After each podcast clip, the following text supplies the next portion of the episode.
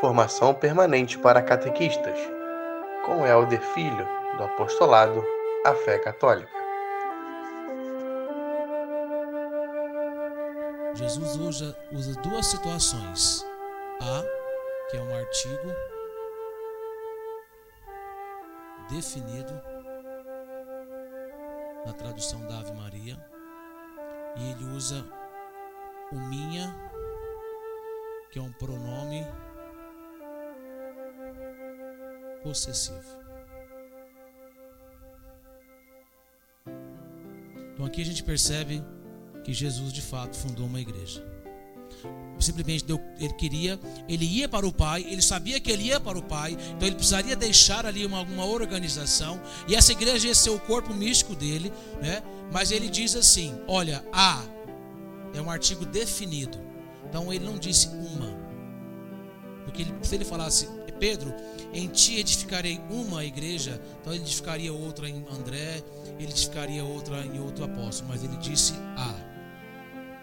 Um artigo definido.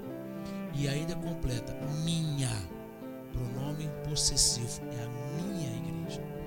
Por isso só tem uma igreja fundada por Jesus. Depois a gente vai entrar nisso. Una, Santa, Católica, Apostólica. Como é que eu sei que essa igreja é a igreja de Jesus? A gente vai entrar tudo nesses pormenores. Mas só para a gente entender que a igreja católica, a igreja de Jesus, ela é uma era nova. Se a gente estudar um pouquinho das. Sempre o povo dividia a, a, as situações por eras. Por eras tempos, né? E partidos. E a igreja é essa era, essa uma, uma nova era, uma era nova que começa. Mas quem fundou? Quem? Mas quem é Jesus?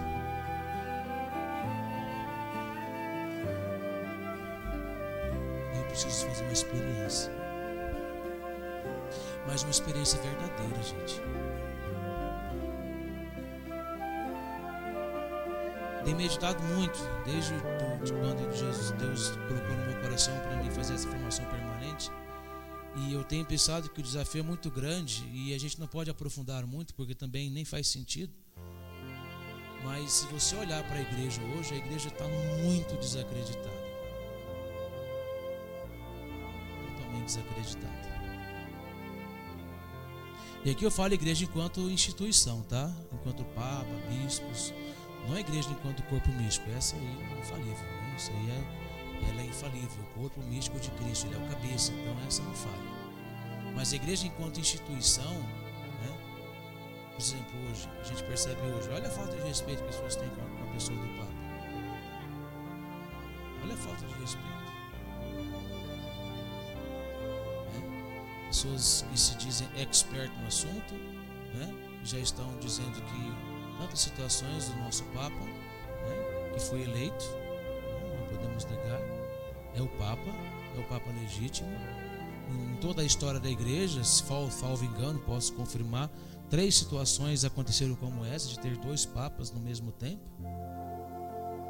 Foram três situações, três renúncias, enfim. Né? Então, uma situação nova.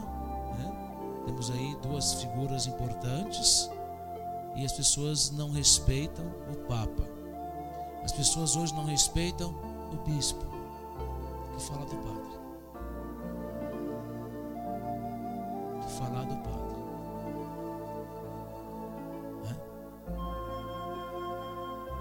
E, e é tão bonito isso. Olha só para você ver. Jesus funda a igreja. Ele dá as chaves para Pedro. Prestou atenção? Funda da chave.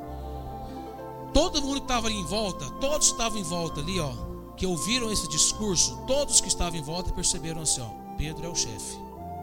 Porque só recebe a chave quem é o chefe.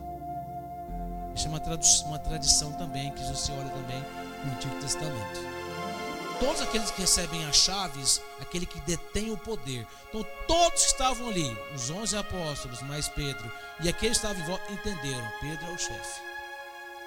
Ele vai ter a última palavra. A gente vai falar sobre isso também. Em alguns concílios, Pedro teve a última palavra. Então, ele deu a chave. Pedro, toma a chave. Você tem o poder da igreja. O que você ligar será ligado. O que você desligar será. Então Pedro vai e ordena um bispo. Ordena lá um apóstolo bispo. E esse bispo vai e ordena um sacerdote. É um colaborador do bispo. É uma que, que significa? Isso é muito bonito. É como que o bispo está emprestando para aquele padre está lhe dando um empréstimo. Toma aqui, ó. Estou lhe dando um empréstimo. Me ajude. Seja o meu cooperador. Você tem que ir numa missa de posse. O dia que você souber que vai ter uma missa de posse, vai para você ver. Tanto que é lindo. O bispo fala: Estou lhe emprestando. Você é a minha cara nessa paróquia. Você é a minha pessoa aqui. Estou lhe transmitindo o meu poder. Mas por onde esse poder vem? Da igreja. Não é do bispo, é da igreja.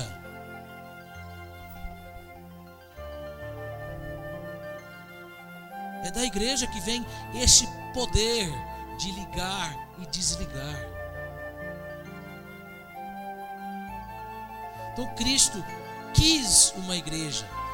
Ele quis dar continuidade. Padre Paulo Ricardo tem um, tem um curso fantástico. Ele fala que a, a, a igreja é a continuidade da encarnação. Quando Jesus se encarnou, a igreja é essa continuidade. Jesus foi tirado, então a igreja continua o projeto de Cristo. A igreja continua ensinando.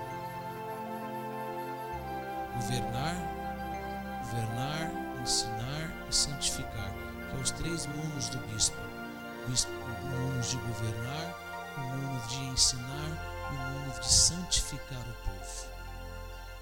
Então a igreja dá esse poder ao bispo, e depois a gente vai entrar isso também nessa questão da civilização ocidental, né? Tudo, todo, tudo que a gente tem hoje, gente, tudo, se você olhar a Europa, a nossa, o nosso continente aqui, tudo é fruto, sabe de quem? De quem? da Igreja Católica. Eles conquistaram por nós, pelo sangue deles. A gente vai entrar tudo nisso. Tudo que nós temos hoje, todas as coisas que nós temos hoje, universidades, o latim, tudo, tudo, tudo, a forma de falar, a moral, tudo que você vê na igreja hoje, em questão de, de cultura, tudo, tudo, tudo, veio da igreja católica. Depois a gente vai entrar na, assim, não vou entrar muito nisso, mas as invasões dos bárbaros, e a igreja foi catequizar os bárbaros. A gente vê Constantino, depois a gente vê um outro, um outro bárbaro que foi, que foi convertido né, pela sua esposa. Tudo a gente vai, vai entendendo e vai vendo que a, as coisas não aconteceram assim, ó a gente, a gente nasceu, eu nasci em 79. Então eu acho que então, quando eu nasci estava tudo pronto. Nossa, não, gente. Isso foi trabalho. Isso foi luta. Isso foi morte. Fico vendo hoje, né? Alguns padres, a postura dos sacerdotes, é capaz de usar um sinal para mostrar assim: ó, eu sou padre. Oxalá dá vida pelas suas ovelhas. Não estou falando, né, tem até um ditado, né? O hábito não faz o monge, de fato, mas representa o que ele vive. Não faz, mas representa o que ele vive. O Padre Demetrio tem um, tem um testemunho fantástico. O Padre Demetrio estava no aeroporto, viajar. Uma mulher veio ao encontro dele, prestes a cometer suicídio, viu ele, Batina, confessou, mudou de opinião. Os sinais. Outra coisa importante na igreja são os sinais, os símbolos. Que a gente também vai aprender isso, vai aprofundar. O que é a batina? O que significa batina? Você já parou na batina? Tem que tanto de botão? São 33. É os anos de Jesus. Aqui tem cinco, que é as cinco chagas de Cristo. O Marinho Romano, que o padre usa simboliza a pureza. Uma faixa que ele usa cingiu os vossos rins. Tudo tem símbolo, gente. O cor preta, porque ele morreu para esse mundo. Ele não pertence a esse mundo. E é assim. E aí a gente vai percebendo tudo que os nossos padres, né? Santo Agostinho, vai caminhando, Santo Tomás de Aquino, né? Tudo, tudo que esses homens conquistaram, tudo que eles conquistaram para nós, essa civilização, civilização ocidental que nós temos hoje, e tudo está sendo depreciado. Aonde? Aonde? Lá no SEMEI. Sabe o que é SEMEI? Sabe o que é SEMEI? Onde as criancinhas ficam, o berçário, a creche, está começando lá. Tirar a autoridade da igreja. Aí ela vai começar no SEMEI, aí chega lá na universidade. Se você prestar atenção, há 25 anos atrás, quando começou essa, essa forte tensão da esquerda na igreja, há 25 anos atrás já tem jovem com 25 anos que já está formando os nossos filhos. Vocês estão entendendo? Começaram da base.